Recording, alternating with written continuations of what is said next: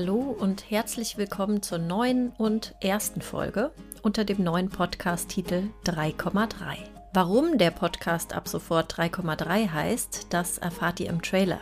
Ich freue mich, dass ihr wieder oder vielleicht zum ersten Mal mit dabei seid. Ich bin Annette und sage Hallo an alle Transformationsbegeisterten, die das Thema New Work und Digitalisierung genauso erfüllt wie mich. Aus der heutigen Folge werdet ihr ganz viel mitnehmen. Meine heutige Gesprächspartnerin und ich unterhalten uns nämlich über ein Thema, das uns alle angeht.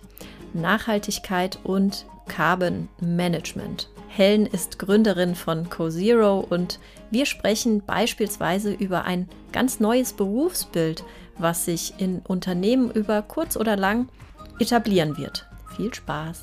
Helen, herzlich willkommen bei 3,3. Ja, ich freue mich auch. Hallo Annette. Wie steht es um die Kenntnis von fundierten Zahlen und Fakten zur globalen Klimakrise in deutschen Unternehmen? Ja, wenn du jetzt die Frage sozusagen gestellt hättest, ohne in deutschen Unternehmen, wäre es, glaube ich, ganz gut ausgefallen. Ähm, man muss ja grundlegend sagen, viele, viele Zahlen sind natürlich verfügbar. Ja, da arbeiten auch viele Universitäten, viele Research-Institute daran, ähm, diese einfach zur Verfügung zu haben. Ja, und immer detaillierter eigentlich Aussagen darüber zu treffen, wie viele Jahre bleiben uns noch, ja, was stoßen wir natürlich irgendwie so pro Jahr aus, in welchen Industrien kommt das vor allem zustande etc. Ähm, innerhalb der Unternehmen, ja, das heißt einen Überblick, eine Transparenz zu bekommen, wie meine eigene Organisation nun wirklich performt, ja, woher kommen jetzt wirklich die Emissionen, wie sieht das vielleicht auch in unterschiedlichen Geschäftsbereichen aus, da stehen wir wirklich noch immer am Anfang. Und da brauchen wir natürlich dementsprechend auch die Geschwindigkeit, weil das ist ganz, ganz wichtig, dass wir ja dort einfach eine größere Transparenz bekommen und genau verstehen, wie gut oder wie schlecht sind jetzt einzelne Unternehmen und Industrien aufgestellt. Wie komme ich denn als einzelnes Unternehmen an diese Zahlen überhaupt ran?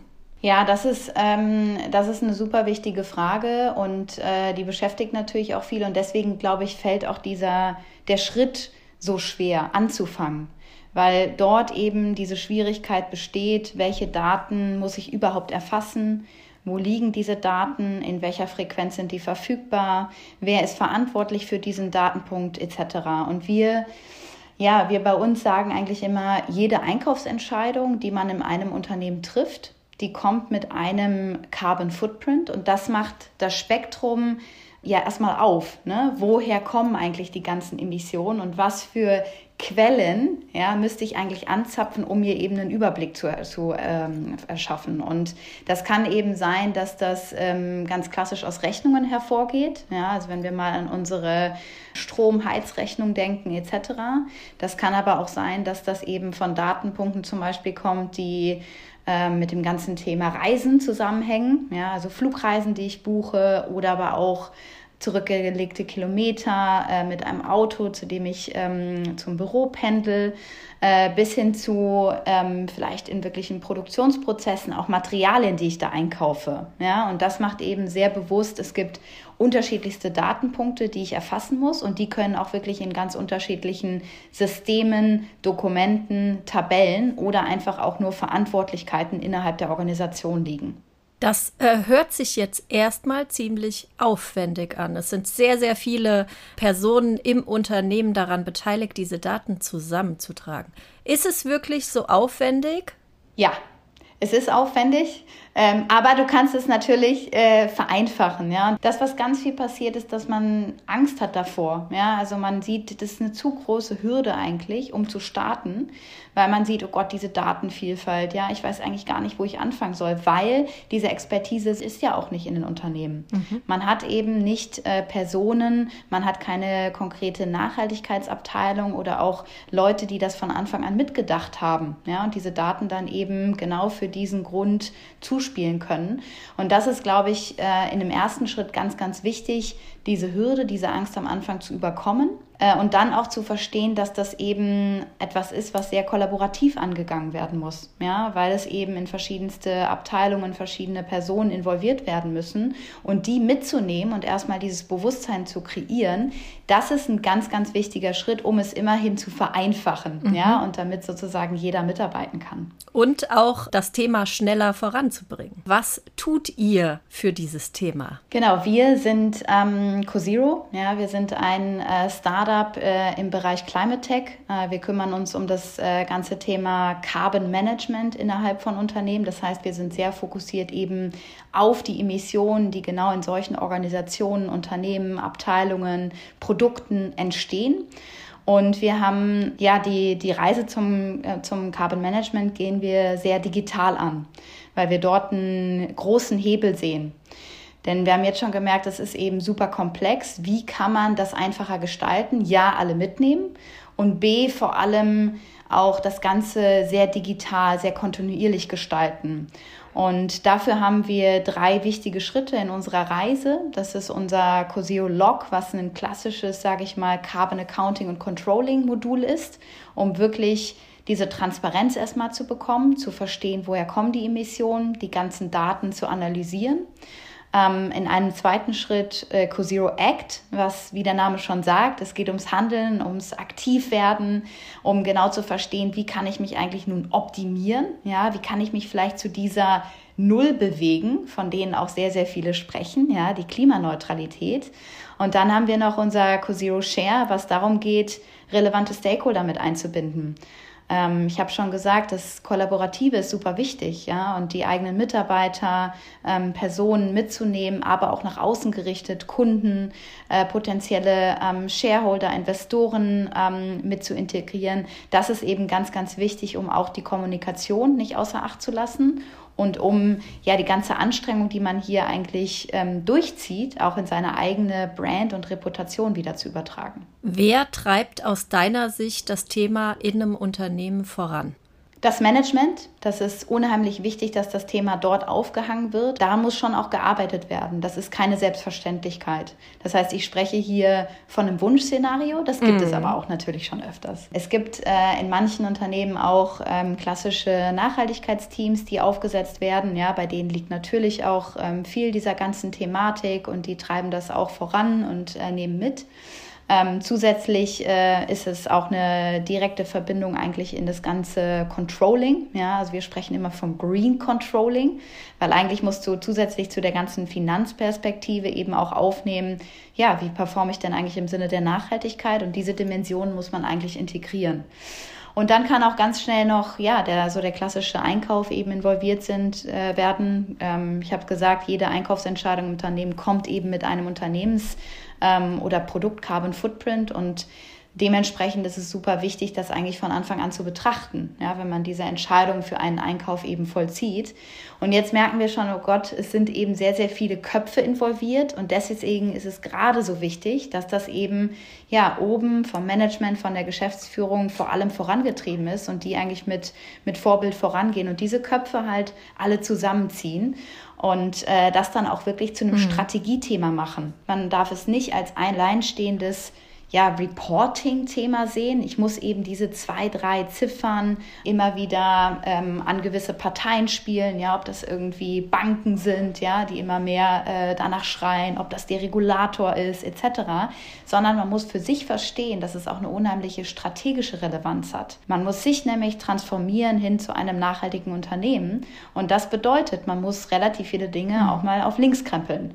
Es gibt in bestimmten Unternehmen schon Verantwortliche für dieses Thema. Wird es künftig in vielen Unternehmen einen Chief Green Officer geben? Ja, äh, und ich hoffe vor allem, weil das ist ganz, ganz wichtig, dass man es natürlich richtig verankert und trotzdem jemand zu haben, der das Ganze dann nochmal ähm, gemeinsam auch dann mit der Geschäftsführung, ja, ähm, du hast ihn jetzt genannt, ähm, äh, Chief Green Controlling Officer, ja, das wäre eine sehr, sehr spannende Position, ja, zu der wir auch immer motivieren, weil was wir immer sagen ist, dass es ganz wichtig ist, das Know-how auch im Unternehmen zu lassen. Ja, also wir sehen jetzt ganz, ganz viele Beratungen, wenn man sich auch mal umschaut, vielleicht wenn man mal unterschiedlichste Organisationen sehen, da gehen eben Beratungen ein und aus. Ja, die tragen etwas Know-how auch rein. Zumindest ähm, stellen sie Analysen an, räumen etwas auf, ja, gucken vor allem so in die Historie rein. Um es aber hinzuschaffen zu einem ja kontinuierlichen Management, ist es eben ganz, ganz wichtig, dass man ja dieses Know-how auch innerhalb der Firma hat und dass man den Ownership dafür spürt und kreiert. Und das passiert eben nur, wenn man viele in der Organisation mitnimmt und auch eine gewisse Ressource natürlich dafür besetzt. Warum geht das Thema jeden von uns an? Ja, unser, unser eigener Footprint sozusagen äh, spielt natürlich auch eine große Rolle. Und das, ähm, wenn man das mal so gerade so durchspielt, ja, wir sprechen jetzt in einem Organisationskontext, ja, in einem Unternehmenskontext. Aber wenn man mal schaut, wie schnell auch der Übergang zum Privatleben natürlich ist, da merkt man eigentlich erstmal, was ich auch für einen eigenen Beitrag leisten kann. Und das ist ja nur das, was ich selbst dazu bestimmen kann. Warum ist es für mich auch so wichtig? Das ist natürlich ein Generationsthema. Ja, da müssen wir nur mal an unsere Kinder denken. Ja, da müssen wir einmal äh, durchschauen, wie, ja, wie dreht sich die Welt eigentlich weiter und wie soll sie sich auch weiter drehen, sodass wir eben eine Zukunftsperspektive halt schaffen können. Und das ist, glaube ich, eine ganz, ganz wichtige Voraussetzung, dieses Bewusstsein immer mehr zu kreieren. Wir sehen Unternehmen als einen großen Hebel dafür. Weil wenn man mal reinschaut in die Bevölkerung, dann ist dieses Bewusstsein bei ganz, ganz vielen eben noch nicht da. Unternehmen haben die Chance, dieses Bewusstsein jedem Einzelnen in einer Organisation auch klar zu machen, ja, indem sie auch zum Beispiel Fragen stellen wie, wie sieht denn eure Mittagspause aus, ja, was wird denn zum Beispiel gegessen, ja, wird vegetarisch gegessen, vielleicht einmal in der Woche, einmal im Monat, wie kommt ihr denn zum Büro, nehmt ihr irgendwie das Fahrrad, ja, werden euch äh, zum Beispiel auch E-Bikes dann äh, von uns als Arbeitgeber zur Verfügung gestellt, etc. Und das ist natürlich eine unheimlich spannende Brücke, die man dann schlägt wirklich ins Privatleben, weil man Verhaltensänderungen hervorruft, ja, die man somit wirklich in, ja, in das eigene Familien- und Privatleben mittragen kann. Ich habe gestern äh, einen Satz, äh, einen wunderbaren Satz in einem anderen Podcast gehört, der auch zu diesem Thema passt, äh, den ich gerne noch teilen will, nämlich, was kann ich denn schon ändern, dachte sich die halbe Welt.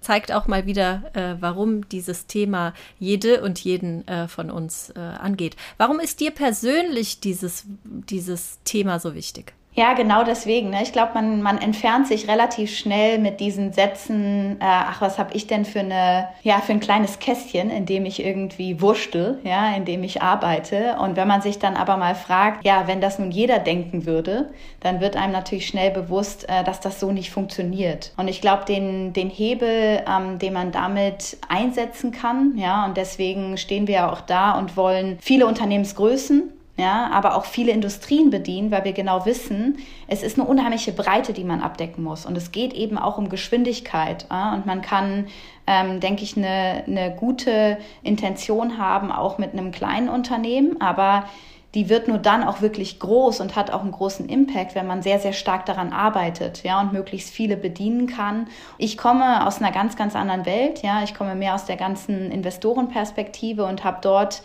gemerkt, wie viele Geschäfte das nicht berücksichtigen. Wenn man sich eben so aufstellt, dass man das mit in seinen Alltag, ja, in seine alltäglichen Geschäfte mit aufnimmt, dann gibt einem, glaube ich, das selber nochmal eine ganz andere Perspektive. Und das gilt für jedes einzelne Geschäft. Denn jedes einzelne Geschäft muss sich gerade richtig transformieren. Und es gibt ja den einzelnen Personen, die dahinter stecken, aber auch den Geschäften, Produkten, Services, die letztendlich ausgeübt dafür werden ähm, natürlich auch eine ganz, ganz andere Relevanz. Und das ist ein ganz tolles Gefühl, ja, muss man jetzt erstmal so sagen. Das Energielevel ähm, für so ein Thema arbeiten zu dürfen, ist so hoch, hätte man es sich nicht vorstellen können. In der Politik hören wir immer wieder, wenn es um den Klimaschutz geht, als erstes Argument das Thema Kosten. Wer soll das alles bezahlen? Was sagst du zu diesem Argument? Ja, das ist äh, ein fantastischer äh, Punkt, wo wir immer aufsetzen, weil natürlich äh, hören wir das auch nicht nur irgendwie aus der Politik, sondern das hören wir auch von wirklichen Unternehmen, die sagen, ja,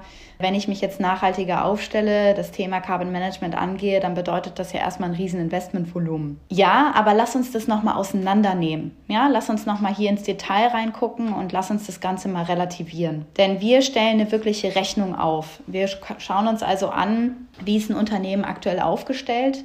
Ähm, was gibt es auch tatsächlich für ähm, steigende CO2-Preise? Ja, das heißt, wir müssen aktuell davon ausgehen, dass man seine ganzen Emissionen auch mal in der Zukunft ausgleichen werden muss. Ja, das bedeutet, man muss in gewisse Projekte investieren zu einem ja, Tonnenpreis, mit dem man dann eben dieses äh, ausgleichen kann, der sehr steigend ist. Zum Beispiel liegt er beim Umweltbundesamt gerade bei 195 Euro die Tonne. Da kann man sich erstmal genau vorstellen, bei zigtausenden von Tonnen ist das ein ganz schönes Investmentvolumen, was da grundsätzlich auf die Unternehmen zukommen wird. Und jedes Jahr wieder. Jedes Jahr wieder. Und das ist genau, wo wir ansetzen, weil wir sagen, jetzt schauen wir uns mal an, was für Ziele ihr einhalten solltet, ja, und einhalten könnt auch. Bedeutet, wir gucken uns eben Maßnahmen an, die wirklich da ansetzen, wo sie nachhaltig was verändern. Also anstelle in klassische Kompensations-, Offsetting-Projekte zu investieren mit genau solchen Preisen, die ich gena gerade genannt habe, kann man eben auch sein Geschäft nachhaltig anpacken. Ja, man kann Materialien austauschen, man kann sich eben gewisse ähm, neue Policies im Bereich der Reisen ausdenken, ja, die dann gelten. Man kann äh, zum Beispiel einen Klassiker natürlich auf einen Grünstrom wechseln. Damit kann man schon mal mal wirklich nachhaltige Maßnahmen treffen, um wirklich den CO2-Footprint zu reduzieren. Und das bedeutet, man muss nicht alle Jahre wieder neu investieren. Und diese Rechnung machen wir eben auf für Firmen um eben genau zu verstehen, wohin stecke ich jetzt mein Investmentvolumen, wenn ich wirklich etwas in die Hand nehmen möchte. Und nachhaltiger zu werden bedeutet eben nicht immer, dass es mit mehr Kosten verbunden ist, sondern es gibt heute schon viele, viele Produkte, Services, die nachhaltiger sind und weniger kosten als der Status quo von Unternehmen, den sie nutzen. Und das ist, glaube ich, ganz, ganz wichtig. Und dafür haben wir noch eine spezielle Kennzahl entwickelt. Das ist unser ROSI, also eine wirkliche KPI, die wir uns für ein Unternehmen angucken. Und der ROSI, Return on Carbon Investment, stellt sozusagen für jede Maßnahme dar, was auf meinen investierten Euro in eine solche Maßnahme bekomme ich eigentlich an Reduktion raus. Und das lässt es wirklich quantifizierbar machen. Und das kann dann wirklich solche Fragen, die natürlich kommen, die du gestellt hast, ja, ähm, was ist das für ein Investmentvolumen? Und das habe ich ja gar nicht. Das kann das eben sehr, sehr schön beantworten. Würdest du sagen, dass die Komplexität mit äh, der Unternehmensgröße korreliert? Oder ist das unabhängig voneinander? Die Größe spielt auch eine Rolle. Ja, also ich sag mal, die, die größten Komplexitätstreiber sind wirklich ähm, die Wertschöpfungskette. Also das bedeutet, wie groß ist eigentlich meine wirkliche Lieferkette und meine Partner in mhm. meinem Geschäft. Und das ist eben ein ganz, ganz wichtiger Punkt, der natürlich auch mit der Größe dann zusammenhängt. Denn je größer meine Unternehmen, desto größer sind meistens auch natürlich die Partnerlieferanten innerhalb der Lieferkette, muss aber nicht. Und dementsprechend äh, hat man natürlich eine riesige Partnerlandschaft, die man auch mit einbeziehen muss, weil diese ganzen Leistungen kauft man sich ja ein. Ja? Und dementsprechend gehören die eigentlich auch zum eigenen Carbon Footprint mit dazu und muss man dementsprechend auch mit berücksichtigen. Je mehr Partner und Lieferanten, je mehr Stränge habe ich eigentlich von, von Datennetzwerken, ja, die ich mit einbeziehen muss. Und da entsteht ganz, ganz klar die Komplexität. Welche Rolle spielt dann das äh, Lieferkettengesetz? Ja, es ist ein bisschen separat natürlich anzusehen, aber es hat grundsätzlich eine, eine Relevanz, ja, weil auch das natürlich für Transparenz in der Lieferkette sorgt und deswegen für uns auch super spannend dort anzusetzen. Ja, so einer der, der wichtigsten Treiber ist wirklich, wie kann man sich ganz gut in der, in der Lieferkette aufstellen und welche Kriterien kann man eben ja alles abfragen, ja, welche Details bekommt man eben dort raus und das kann natürlich sehr, sehr vielfältig sein. Ja, für uns sind eben gerade die CO2-Emissionen dann super relevant relevant. Und da ähm, bewegen wir uns eben hin, dass man wirklich zu einem ja, sogenannten Intercompany Reporting kommt. Was das bedeutet, ist, dass man einfach diese ja, die Wege zwischen Unternehmen, um diesen Datenaustausch zu ermöglichen, mit auch einem gewissen Sicherheitsstandard. Denn ich möchte ja vielleicht auch nicht sensible Daten mit meinen Partnern teilen, dass man dafür eine möglichst gute Voraussetzung schafft und dieses Teilen dadurch eben sehr vereinfacht.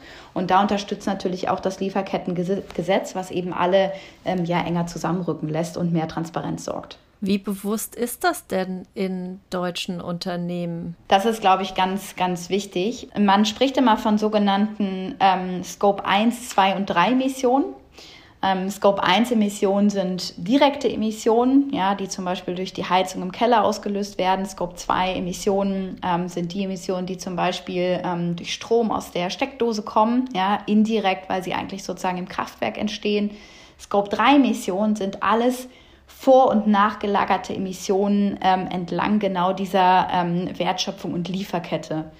Und das macht erstmal so das Spektrum auf, ja. Und diese Erklärung ist auch sehr, sehr wichtig, den Unternehmen zu geben, weil die meisten haben tatsächlich erstmal noch nicht so eine genaue Vorstellung, was zählt denn alles in meine Scope 3 Emissionen, nämlich die Emissionen der Partner und Lieferanten mit rein und merken, dass das in ihrem Geschäft, und das ist tatsächlich in den meisten so, dass eine Riesenrolle spielt. Ja, also die Scope 3 Emissionen, die eben von Partnern und Lieferanten kommen, die können bis zu 90 Prozent ausmachen in spezifischen Industrien. Und deswegen ist das ein, ja, ein sehr wichtiger Punkt dafür zu sensibilisieren und da auch aufzuklären. Wie schaust du mit diesem Thema, mit deiner Aufgabe auf ökonomisches Wachstum? Ja, also für uns sind das zwei Sachen, die eben unbedingt parallel betrachtet werden müssen. Ja, deswegen haben wir ähm, unsere Methodik ähm, des Row Size, ja, wo wir eben auch immer die Kosten mit einbeziehen, ja, und ähm, Kosten, aber auch Impact tatsächlich miteinander vergleichen, weil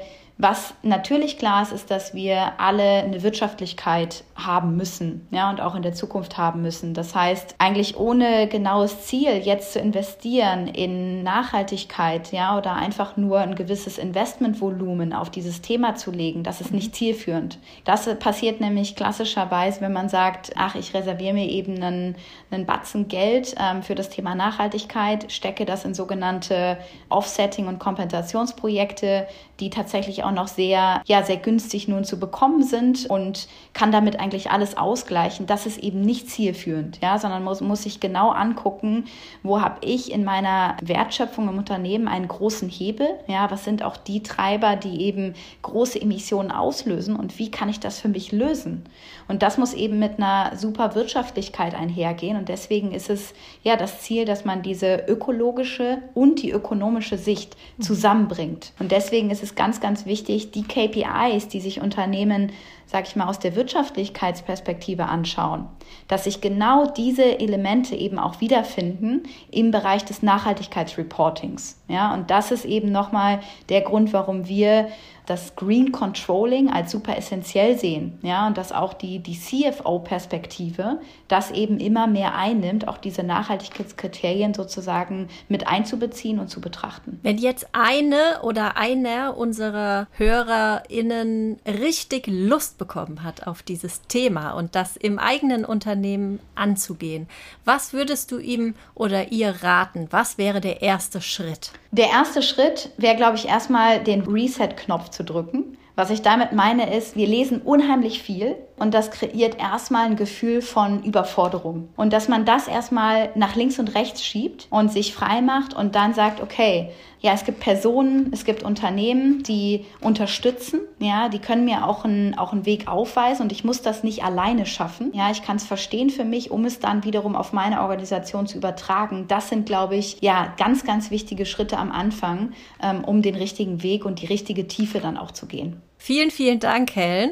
Das war wahnsinnig spannend. Vielleicht machen wir irgendwann einen Teil 2 unseres Podcasts und sprechen dann nur über Kennzahlen, von denen du ein paar genannt hast. Ich auch. Würde mich freuen, Annette. Danke dir. Dann vielen Dank.